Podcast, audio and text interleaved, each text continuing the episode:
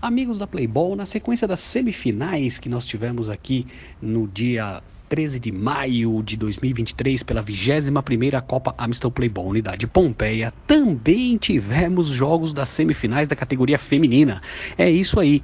E as meninas da Série A, Oeste e FCM resolveram imitar os meninos das outras partidas e também empataram por 2 a 2 e também decidiram a vaga na cobrança de penalidades máximas. É isso aí, meus amigos. Um jogo muito bom, um jogo aí com bastante uh, qualidade qualidade. A equipe do FCM marcou duas vezes no primeiro tempo, com a Vitória e com a Adriana. A Jéssica, pelo Oeste, marcou no primeiro tempo. E a Jéssica novamente conseguiu o empate na segunda etapa. Só que na cobrança dos pênaltis, o Oeste venceu por 2 a 1 o FCM.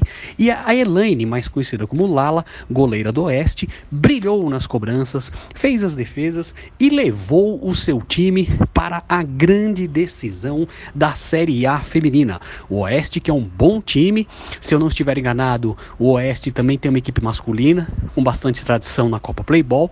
E agora na feminina, a equipe do Oeste está na grande decisão da Série A aí, um time muito bom das meninas, muita qualidade, deu para perceber, elas tocavam muito bem a bola, tinham bastante qualidade para dribles, mas o jogo acabou empatando 2 a 2. Não conseguiram vencer com a bola rolando, mas na disputa de pênaltis aí, graças a Elaine, a Lala, que ficou como a craque destaque Amstel do jogo, elas conseguiram a vaga na finalíssima da Série A feminina da 21ª Copa Amstel Playball Unidade Pompeia.